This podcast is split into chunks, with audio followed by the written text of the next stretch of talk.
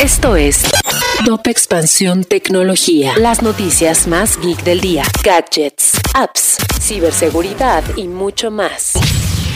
Soy Fernando Guarneros y este martes 18 de enero te traigo una dosis de noticias tecno. Tecnología. El gobierno ruso dio a conocer la desaparición del grupo de hackers Revil a petición de los Estados Unidos. Cabe recordar que estos ciberdelincuentes estuvieron detrás de importantes ataques que afectaron a industrias norteamericanas, como el que cerró el oleoducto Colonial en mayo de 2021, así como el que sufrió el proveedor de servicios Casella. ¿Qué tan complicado puede ser conseguir una tarjeta gráfica? Con el creciente interés por los videojuegos y la minería de criptomonedas, estos componentes se convirtieron en uno de los bienes más buscados en la industria. Sin embargo, esa demanda, aunado a la escasez de semiconductores, han representado un gran problema para conseguirlas. En noviembre del año pasado, Amazon anunció que dejaría de recibir pagos con tarjeta de crédito Visa a partir de enero de 2022 en Reino Unido, debido a las altas tarifas de la empresa de pagos. Pero este lunes, el gigante del e-commerce echó para atrás ese plan en medio de negociaciones con Visa, por lo que los usuarios de ese país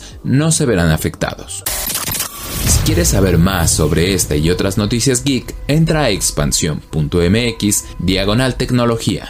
Esto fue Top Expansión Tecnología.